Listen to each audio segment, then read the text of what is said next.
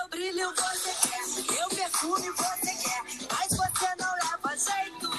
Pra ter sucesso, amor tem que fazer direito. Bom dia! Iniciamos mais um episódio do Falando Direito. O episódio de hoje é um pouco diferente. Fiquem tranquilos que cada um está na sua casa. É, mas assim, a gente não vai deixar de trazer o conhecimento para o seu dia a dia. No episódio de hoje, então, a gente vai falar sobre, continuar falando, na verdade, sobre as espécies contratuais do direito empresarial. No dia de hoje, a gente vai falar sobre a modalidade de contrato vendor. Por isso, eu, Amanda Luiza, é, convido as especialistas no assunto, Vanessa Costela, Bruna Eckert, Vanessa Gomes, Cauana Zandonai e Daniele Redolfi. Digam oi, meninas! Olá, Oi, galera! Oi, pessoal. Oi, ouvintes! Como que está a quarentena de vocês aí, meninas? Muito home office, muito Ah. café. Gravando os A parte episódios. boa é poder, Pode falar, Bruno. a parte boa é poder trabalhar de pijama, gente. É maravilhoso, né? Muito Assistindo bom, né? seriado, filme, nada de sair de casa, nada de festa, nada de rave. Se protegendo, né? Isso aí. Então hoje a gente vai Muito falar álcool sobre gel. o contrato vendor. É isso? Isso aí. Então vamos começar o nosso bate-papo.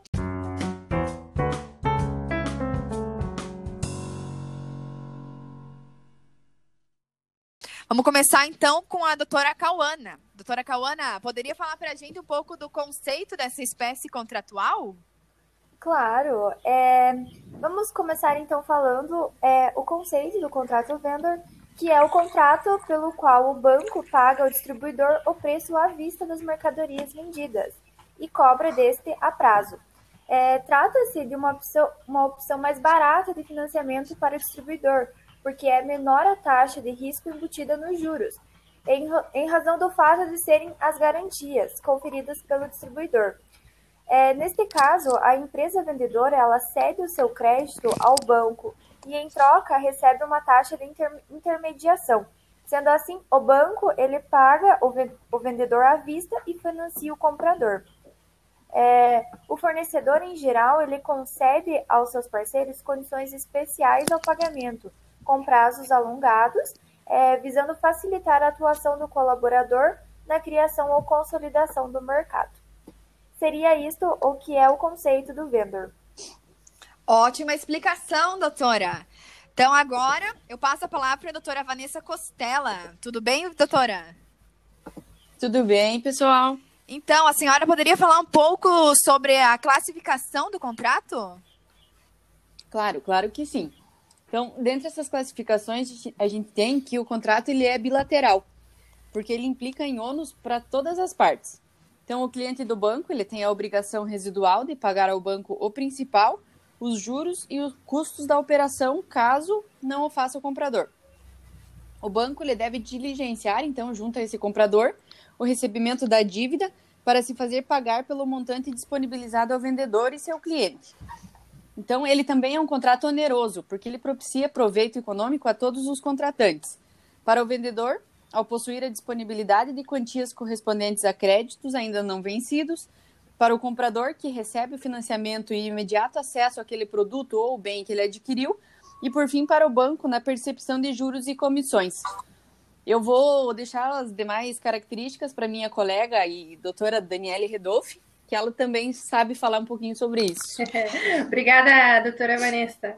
É, sim, é, eu vou trazer dois entendimentos quanto é, à classificação é, do contrato como real e como consensual. É, Reinaldo Marx, ele entende, é, o, autor Reinaldo Marx, né, entende que o contrato ele é real, porque ele se complementa com a soma descontada entregue ao, vende, ao vendedor em dinheiro, ou seja, inscrita ao seu crédito em conta corrente em plena disponibilidade. Já o autor Pedro Lenza, ele entende que é, ele seja consensual e não real, ou seja, que ele é aquele é, que é aquele que se aperfeiçoa só com o consentimento das partes. Como, por exemplo, tem-se a compra e venda, o escambo ou, e o, o mandato, etc. É, já é, quando o contrato ele ser comutativo, é, ele é o contrato em que cada uma das partes fazem prestações equivalentes e tem conhecimento desses atos. São contratos de prestações certas e determinadas. As partes podem antever as vantagens e os, e os sacrifícios que geralmente se equivalem decorrentes de sua celebração, sendo que não envolvem risco. Então, quanto à classificação do contrato, era isso mesmo, Amanda.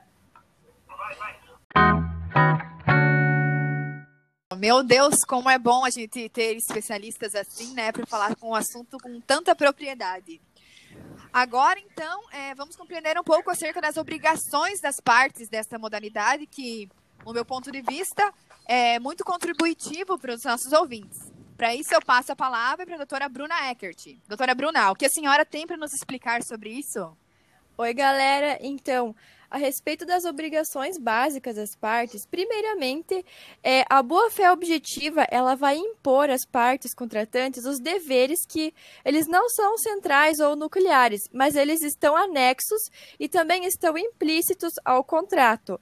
É, são deveres de proteção ao contratante. Esses deveres eles visam criar condições necessárias para que o dever principal acabe por ser adimplido, como, por exemplo, o dever de embalar e transportar uma coisa com segurança, o que vai viabilizar e preparar o perfeito adimplemento de um contrato de compra e venda. É importante ressaltar que a violação desses deveres laterais ela vai implicar na possibilidade de uma indenização dos danos causados ao credor e até mesmo, em últimos casos, a resolução do contrato. Cumpre ressaltar então, galera, que a boa-fé objetiva ela vai estar presente desde a fase das tratativas até a posterior execução do contrato. Ela vai obrigar as partes a ter uma conduta leal, constituindo uma verdadeira fonte de deveres e algumas limitações de direitos. Assim, é, exige uma postura de cooperação e respeito, não vai bastar a simples abstenção dessas condutas. Requer-se, além disso, que as partes atuem de modo a não frustrar as expectativas um do outro. É, o consumidor, por exemplo, ele vai contratar o fornecedor e vai demonstrar probidade. É, daquele que também vai se esperar lealdade para se honrar pontualmente com todas as prestações do contrato. Então, por fim, galera, é, a gente leva em conta que os deveres são indissociáveis ao contrato de vendor. É evidente que a relação de cooperação estabelecida entre o banco, o fornecedor e o consumidor é muito importante. E destaco para vocês também que a boa-fé objetiva ela vai estar presente desde os primeiros contatos até a fase posterior à execução do contrato. Seria isso, galerinha? Muito boa sua fala, doutora Bruna. Doutora Bruna está sempre aí presente com a gente nos episódios e sempre contribuindo muito para o nosso conhecimento. Agora, então, eu passo a fala à doutora Vanessa Gomes. A doutora Vanessa ela vai falar um pouquinho sobre a análise de uma jurisprudência que a gente constatou antes e que é de, de muita importância para a gente compreender melhor sobre o assunto. É contigo, doutora Vanessa. Oh. Olá, pessoal! Então, o recurso especial que foi analisado foi o recurso de número 1309.047. Ah, Ele discutia sobre, uma, sobre a execuibilidade ou não do contrato vendor. A execução que tinha sido proposta pela credora contra a devedora havia sido extinta por não estar embasada em um título líquido certo exigível e acompanhando o posicionamento anteriores da jurisprudência no sentido de não ser um contrato de vendor um título executivo. Mas a turma, ela teve que reformar o acórdão, que manteve inalterada a sentença, afastando a extinção por inexequibilidade por ela decretada. No recurso analisado pela STJ, destaca que no contrato de vendor uh, se embasou a ação executiva Existiam informações precisas acerca do valor financiado, da taxa de juros, da forma e da data do pagamento, além de outras cláusulas e condições do negócio.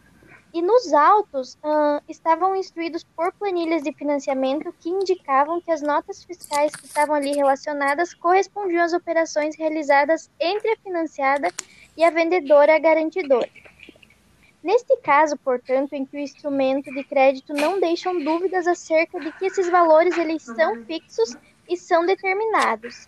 Uh, e a outra conclusão que podemos chegar é que tais títulos ostentam os requisitos legais que os enquadram no conceito de título executivo extrajudicial.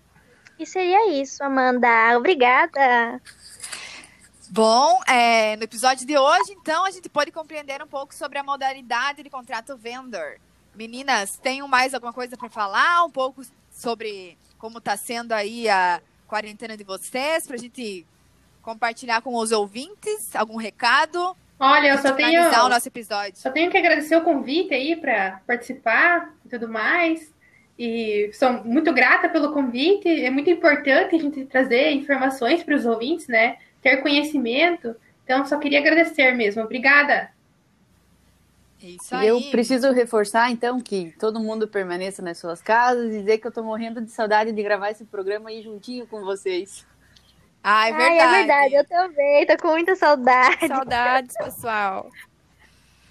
Usem Mas- máscara, passem álcool gel na mão. É, Isso, esqueçam. exatamente. Vamos todo mundo colaborar para o quanto antes a gente possa se re- reencontrar e dar um abraço apertado a todos os nossos amigos e gravar o nosso podcast como a gente sempre gravou. Isso mesmo. É isso aí. Bom final de semana a todos os nossos ouvintes.